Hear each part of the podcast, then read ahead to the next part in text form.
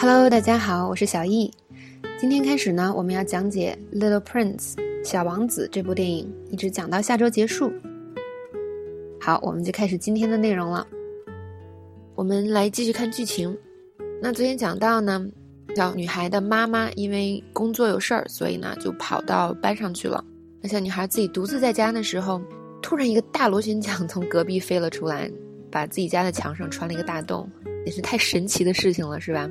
那么他在墙上的那个特别详尽完整，我个人觉得特别可怕的人生计划也被打乱了。哦耶！后来呢，妈妈回来之后得知了情况，就觉得很疯狂啊。她说：“就什么样的疯子会留着一架飞机还在自己的后院里发动呢？”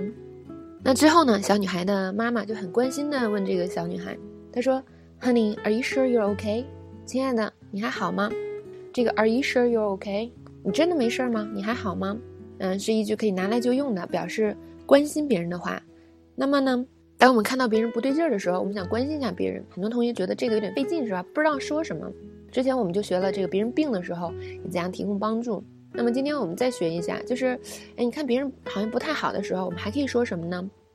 这个人可能受伤了，是吧？或者比如说突然打碎了一个杯子，你说，哎，你没事吧？Are you hurt？是吧？啊，你也可以说，Are you all right？那么看到别人不对劲儿的时候，我们可以说，就是不对劲儿啊，或者受伤的时候，都可以问 Are you alright？这个有点是万能的句子，或者 Are you okay？是吧？那看到别人有的时候有心事，我们可以问 Something's on your mind？你有心事吗？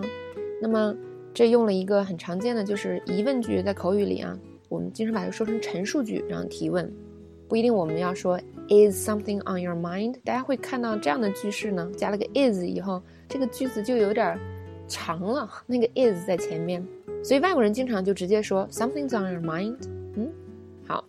还有就是有的人有的时候人家说没事儿了，但我们还是不放心，就好像小女孩的妈妈说的这句 Are you sure？后面再加一个从句。有人说他不饿了是吧？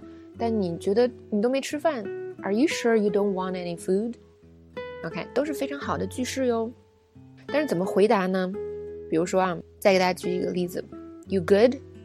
Yeah, I'm fine。就是哦，我没事儿。或者是 No, something's wrong。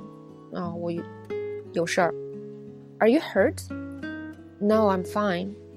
都可以说 No, I'm fine，是吧？Yeah, I think I hurt my ankle。哦，是我好，我觉得我好像把脚踝给伤到了。Are you all right？Yes, I'm okay。或者是呢，No, I'm not alright。